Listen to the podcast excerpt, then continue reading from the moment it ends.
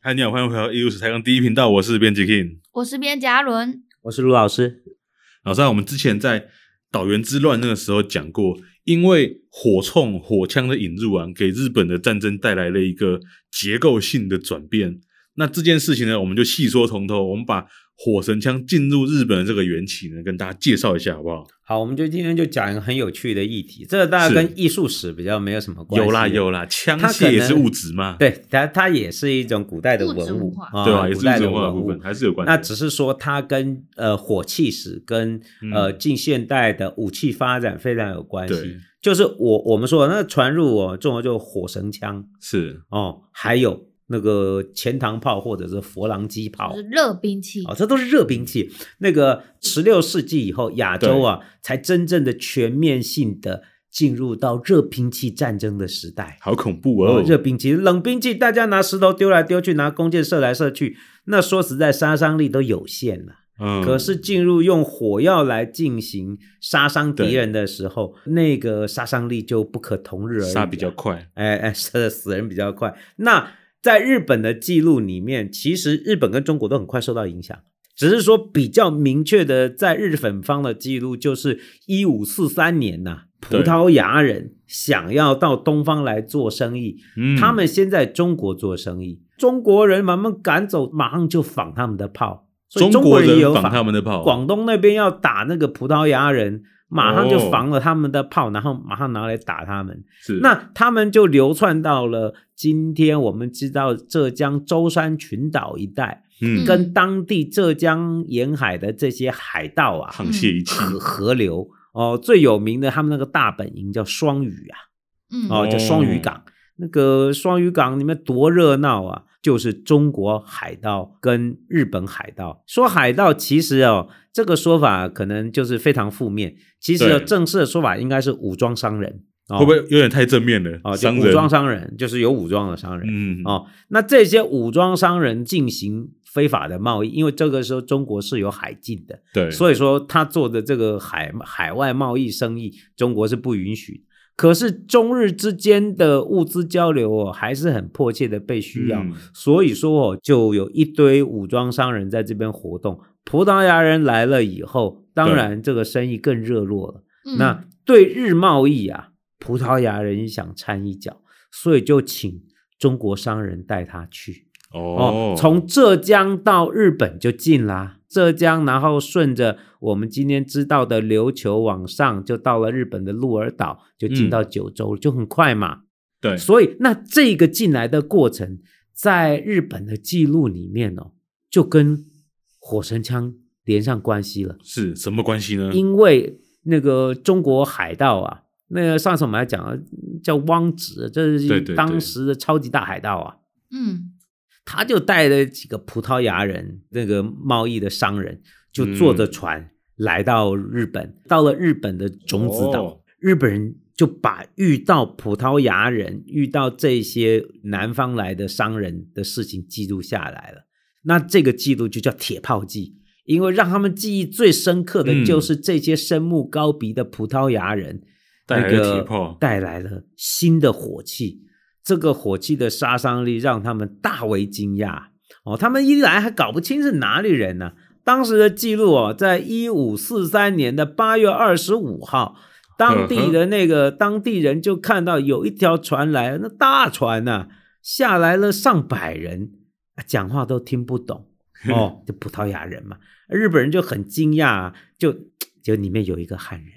哦，汪有一个直中国人啊、打扮的像大明的儒生啊，嗯其实就是大海盗汪直啊。对哦，那个这样通常都是这样嘛。那个黑社会的老大通常都不会恶行恶状，都长对得对客对，客气气。温文儒雅的，真的带枪的、真的带刀的都是小弟，对不对？那他们就跟这个中国的儒生，就是大海盗汪直，嗯，讲也不通啊，就用竹竿在地上画字，就说你叫什么名字，人家嘴巴讲不通，但用话就话就通了，大家都懂汉字嘛。哦，大家都可以写汉字嘛，了解了解，就他就用竹杖就在沙上写我叫王五峰啊，王五峰哦王王直字五峰嘛，哦，那叫哦，王五峰。他说，哎，那你带来这什么人呢、这个王五峰就说，这个汪直就说，哎呀，这是西南边来的蛮人呐、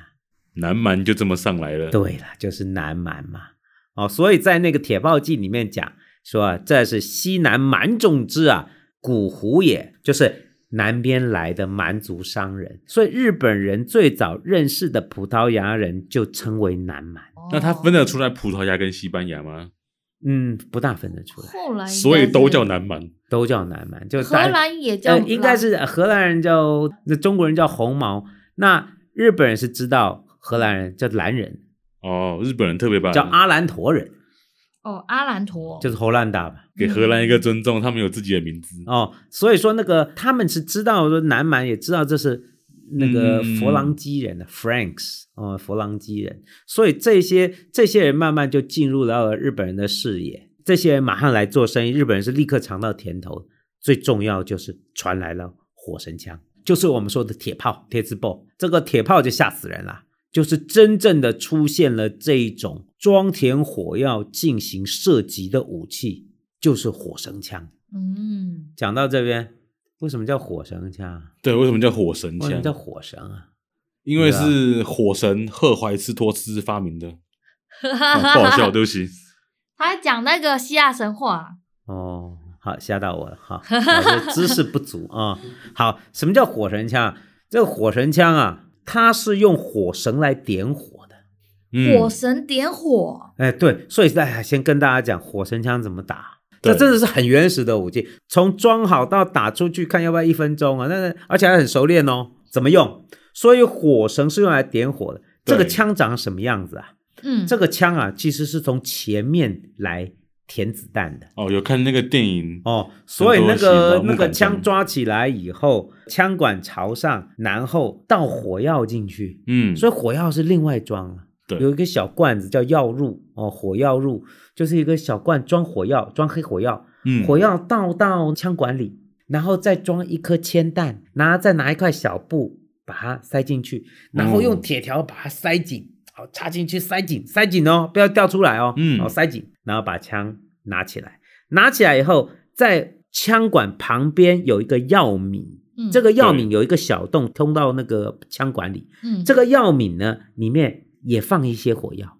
然后再来是一个夹子，叫火夹。嗯这个火夹啊，就是要去夹火绳的，这个火绳夹住啊，夹住那个对火绳，火绳不是活着烧，对，然后瞄准目标以后扣下扳机，啊已经有扳机了，呃，这个扳机就是负责让火夹打下去，打到火皿上，所以燃烧的火绳撞到火皿，引发了火皿里面的火药，火药不就烧起来了吗？对嗯然后就顺着小管子就进入到枪管里面，引发了枪管里面的火药，嘣，然后铅弹就会铅弹就从推出去了，枪管飞出去，然哦后哦飞出去打到。人，所以复不复杂，非常复杂呀、嗯哦，听起来最大的问题应该是给息很多，对对对，所以是要打一发不容易啊。但是再怎么样，这已经吓死人了。你没有进过热兵器的哦、嗯，冷兵器，实在看到热兵器，你你会很惊讶，就是对它可以涉及的距离和杀伤力。你如果只熟悉用弓箭，你就知道这不得了，这玩意儿不得了。哦而且以那个年代来说，你要学习射击火神枪容易，还是学习拉弓射箭容易？肯定是射火神哦枪。当，然当然，拉弓射箭的你还那要个练训臂练，力然后对对对，你根本射不出去、欸。火，神枪你只要操作，所以日本马上就日本人不是笨蛋呢、嗯，种子岛当地的贵族立刻就重金把枪买下来，买了这个葡萄牙人的展示的那两把，那两把到今天还留下来哦，真的真假假的还在种子岛哦、哎，有一把卖掉不是了，听说卖掉了吗？真的吗？卖掉对卖铁哪去了？铁炮记里面自己说他卖到记忆国去了，就哦跟来世，哦，马上卖出去了。对吧？我我知道一一把而已，一我把知，道有一把现在还存在日对对本，对，那那嗯一定就是那个时候留下来，现在还在种子岛哦，嗯在产。他们都说那一把是葡萄牙人最初传来的那一把。哦很传奇呢。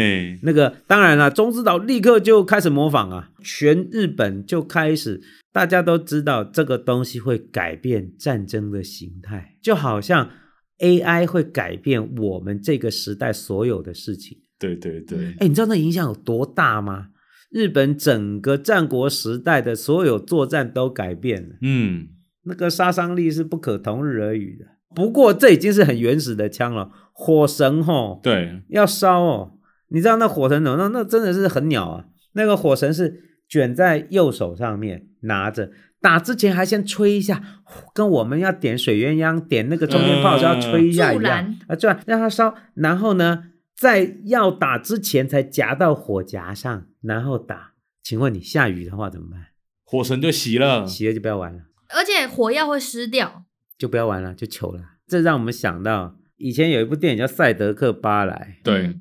他们在跟日本人打的时候，那时他候赛们德是用克火族的神哦，原住民还在用火神。啊那天下雨，有没有头目？他的那个战士那个赛德克族战士还在吹火神，已经下雨了，他马上就踢他，就不要点了，赶快走了。嗯就是你要等到日那日本的军队都已经是现代化的武器了，对，你还在拿火神枪跟他们对抗，真的是很惨，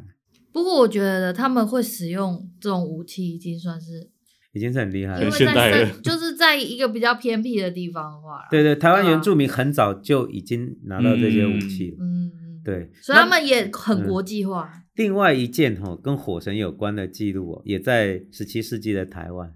就是哦一六六二年呢、哦，荷兰对东印度公司在台湾的荷兰人投降的时候，嗯，郑成功就收缴了一堆嘛，这不是郑成功到最后跟他们允许他们订约以后，就是允许他们体面的从热兰遮城、从安平古堡撤出来，上船回到巴达维亚。嗯，嗯，就有说：“我让你们打着鼓列队，火神枪点着火，让你们体面的列队登船离开。他不怕这群人突然反过来射他哦。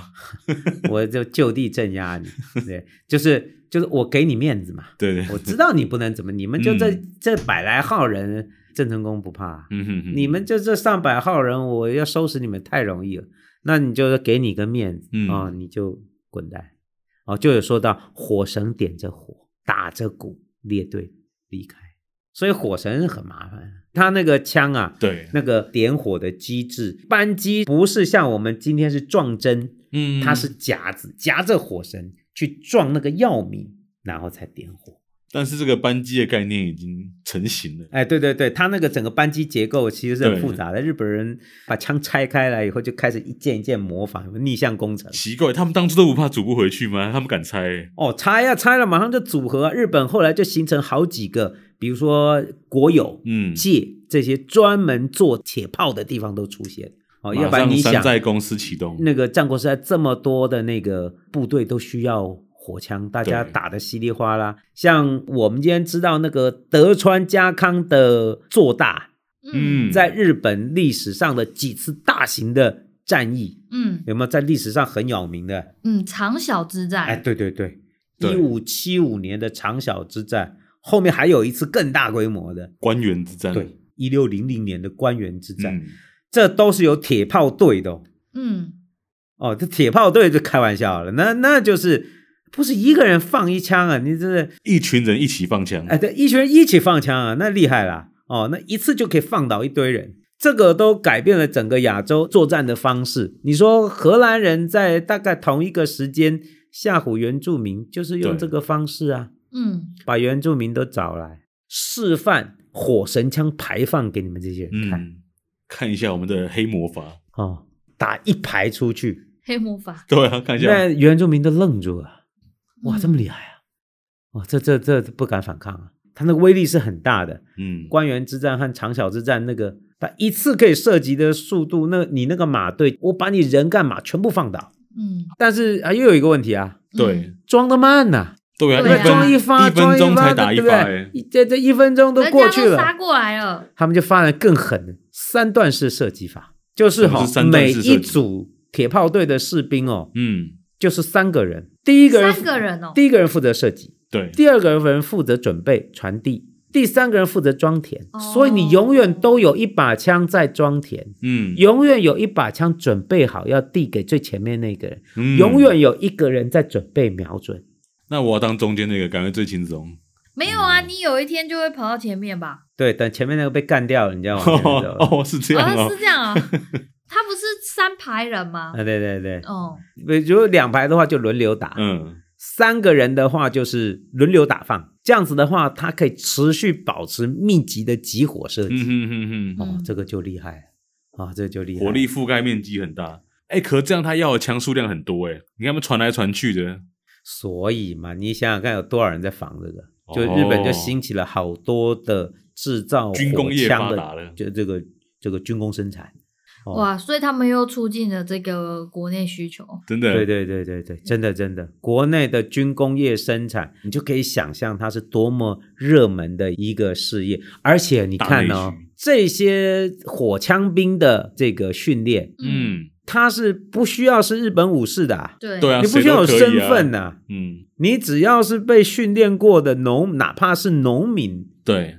都可以进行射击。过去这么多长时间以来的作战方式，嗯嗯嗯，全部改变，杀伤力改变，军队组成的方式改变，训练的方式也改变。你不用再练习那个太精良的剑道剑道，你只要会操作火枪就好了。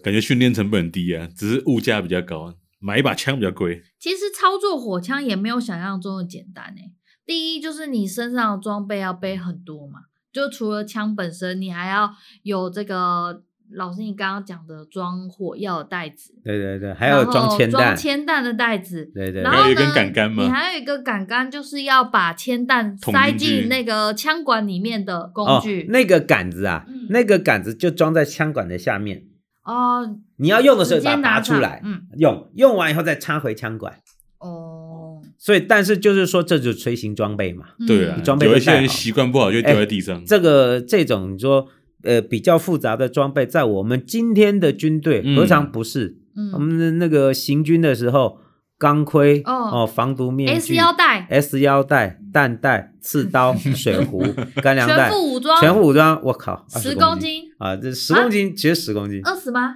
二十还要带背包，还带什么？哦，再跟让你背着火箭筒，嗯，累死火你箭。火箭筒背飞上去就的超过二十啊了，就超过二哎十。哎，那个老师当兵的时候是迫击炮兵啊。嗯，我们我要扛着那个迫击炮的炮管呢、行军啊要一直边扛着走，哎呀，哦，很累呢。哦，没有拖车哦，我那个对啊迫击炮没有拖哦，车哦它放在脚架、炮管，嗯还有炮座、炮盘，跟个乌龟一样的乌龟盘，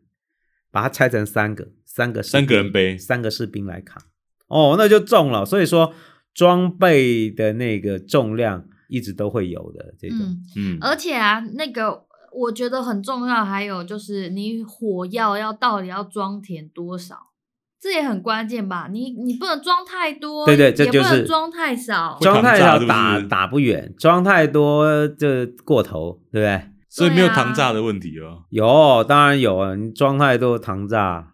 或者是那个使用的太频繁，嗯或者是枪管过热枪管的品质不好，都有可能造成意外啊。糖炸又不是古代才有，今现在天也的会武器也有糖糖炸啊、嗯，我当兵的时候就听听那个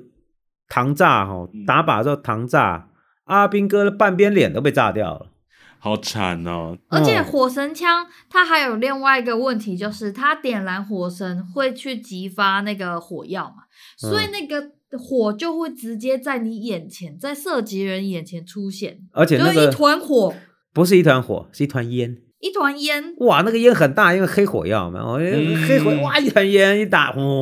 都是烟。哎，这个问题很致命呢，这样就表示啊他不能偷袭别人，因为射一发大家就知道你在哪里了。对对，所以嘛就不用，我们就正面开杠嘛，哎正面射击我们正面硬刚嘛。然后还有另外一个问题是，当射击的人在这个火神打下去的时候，其实他眼睛几乎是张不开的。哎，那个烟很那大，就盲打了嘛。因为那个时候是传统的黑火药，啊 嗯就是我们说的硝石、硫磺，对还有碳嗯混合特定比例混合以后的一种火药。那种火药其实很原始，嗯，它引燃以后会有大量的发烟、嗯哦，，所以后来才发展出所谓的无烟火药。哦，那就更厉害了。嗯，不然无就烟是火看药不清楚到底方向在哪嘛。好，我们说哦引进日本的这个对铁炮，除了火神枪，还有更有威力的，就是大炮了。哦就是我们说的真的火佛炮狼啦，机炮，荷兰人引进了一种哦划时代的后膛装填的火炮，哎呦，就是我们说的佛郎机炮。各种外国人都来供应资源哦，这个佛郎机炮，中国人也也开始马上开始仿，因为非常有效，因为它不是装填一发，它不是前膛炮，对，佛朗机炮居然是后膛炮。子母炮，对，所以在中国的记录里面叫子母冲嗯哦，哦，就是子母炮，它有母冲和子冲，它它类似弹夹吧？对，那个炮的后面是空的，然后有那个弹夹，里面装弹、装火药都弄好，然后还有一个提把，对，把它塞到后膛里面固定好，点完打放，嘣打出去以后，再把那个弹夹拉起来，再再换撞下上一个弹新的夹，对，哦，非常好用。这在日本传世都有相当的数量，因为不止传了火神枪进去，这种大型的火铳、大的火筒哦，他们就炮嗯佛朗机炮，嗯在今天日本靖国神社都还有嗯保存当时的那个佛朗机炮。那在他们这种后膛的炮传入之前，日本有用前膛炮吗？其实，在大型火炮这边用的不多，很少，所以他们中国也很一一少开始就接触到就是后膛了，就后膛炮。直接享用高科技。当然，你说前膛炮一直都还有啦，嗯，一直都还有了。那个只是后膛炮进来了以后，它的威力就是或者是打放的速速度会都快很很。多。那你说前膛炮一直都有，像中国，中国大概到了明代以后，嗯这种前膛装填就是炮子从前面装的炮一直都有，只是说后膛的炮进来让大家吓了一跳，嗯为什么到后面怎么那装么快？哦，后面它后面是空的，然后有子冲。后来在中国明朝跟倭寇有啊倭乱的问题，一直跟日本海盗什打么就红衣大大炮吗？大家都要用这些炮，红衣大炮是前膛炮，哦，红衣大炮、前膛炮。所以戚继光他们也有也有用这些武器，嗯，在当时的戚继光的那个资料里面都有谈到这些炮嗯，有母冲也有子冲，他们就叫佛郎机，中国的文献里面就叫佛郎机。那日本也一叫个波浪机。呃，一个母冲，哎，日本叫佛郎机，嗯配大概六个到八个子冲，嗯哼，就可以不停的连续打放。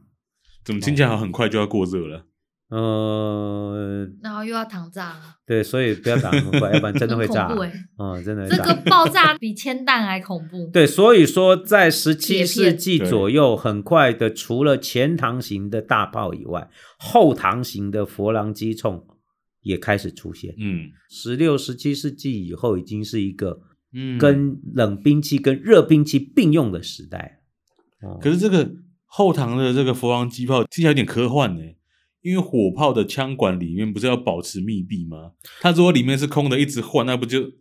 不就有空隙？啊，它那个空隙是用木条会塞住，我会再把它填住，会把它填住，会把它压紧。哦啊、打完以后把木条敲掉，那个子冲才拿出。哎，对，没有错，后膛没有闭锁的话，对啊这样很那个很尴尬那个会会造成炸膛嗯，哦。所以说他所那个以他们也是考虑到了，会有木棍把它给卡死。嗯哼啊、哼哼打完以后木棍拉掉，子冲再拉出来。那这种炮有的小的哈、哦，那个机动性很强，都装在船舷的两侧，哦，那个就是可以旋转发射。海盗哦海盗互打，对对对，所以就叫 swivel gun，就是旋风炮、旋转炮。哦哦哦，它就是那个旋风佛朗，就不是有一个名字阿姆吗斯旋风阿姆姆斯斯特朗，朗，对对对对对，哦，是哦，哦，它叫 swivel 哦， 来查一下那个名字，哦，阿姆斯特朗回旋加速喷气式。你看它那木头是这样塞，哦把它固定起那来，要拔出来有点麻烦，敲敲掉，把它敲出来。看起来也没有想象中的快，因为还要把那个木头移出来。呃但是你的每一个子冲都已经准备好了。啊哦，对不过最后我们讲一个，还有一个有趣的就是，，啊对，虽然十七、十六、十七世纪以后火炮的大为发展，嗯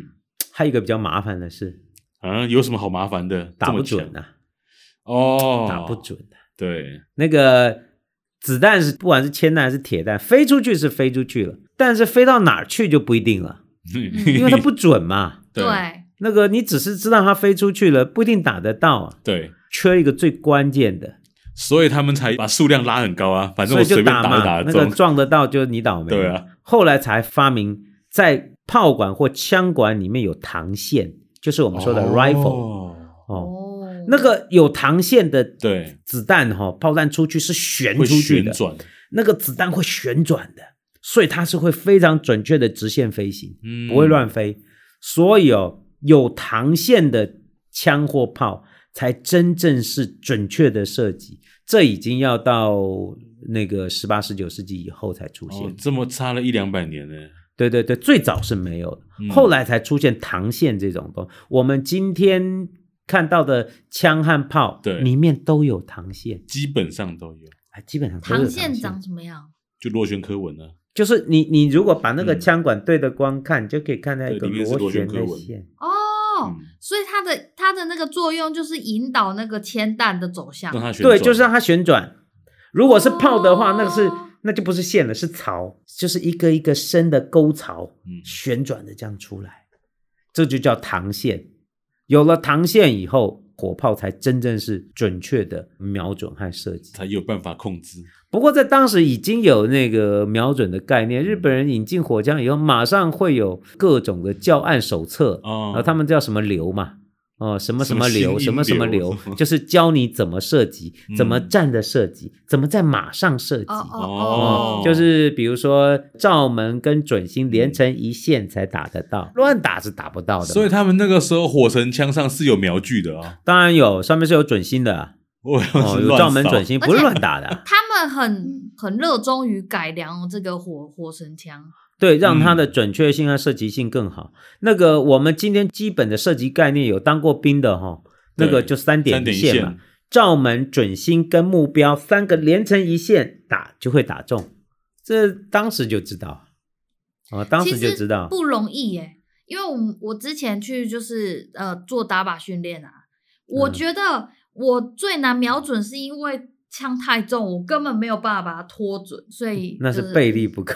对啊，我的意思是说，不是很容易就可以打准的。所以还是要训练。啊对啊了，要对练习。嗯，老师，你知道到伊达正宗，他甚至还组了一个，就是老师你刚刚有讲如何在马上这个打火神枪，就是一个火神骑兵队，哦一个铁炮骑兵队。那不真的就是在马上射击哦，又是一个很麻烦新事的学问情。真的，哦，就是你说马上拉弓射箭很难，你马上射击看看，你马上火你炮，马那枪上多填重弹，所以哦，然后马上弄所以火哈、神，哦，枪也会改变。那个我们说一般的步枪哈、哦，对，就是步枪哦，就是 rifle。但是哈、哦，如果是骑兵用的枪，就叫马枪，它会缩得哦很短是哦哦，就是骑枪。要不然那个在马上射枪不能太长，嗯，所以有一种枪叫骑兵枪，可就是是比较短的步枪。可是你枪管缩短，你射击的距离不就也变短了？那就你就射程必要就的下牺降牲，嗯，你就必要的牺牲，哦，嗯，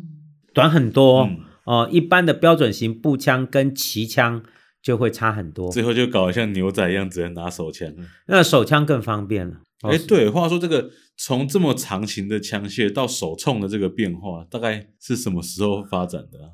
哦，很快就出现手冲咯，手冲很快要出现很快就出现了，他就把枪管变短，然后嗯握把机制变短，然后可以单手射击，所以手冲出现的速度也很快。很快就出现了手冲。哦那从呃大航海时代一直到后来的十八、十九世纪，其实火器持续快速的发展，从对原来的火绳，火绳就就会很都快不就被方淘便汰嘛了很快就被淘汰了。嗯后来就出现了所谓的碎发枪，就是用碎石打火，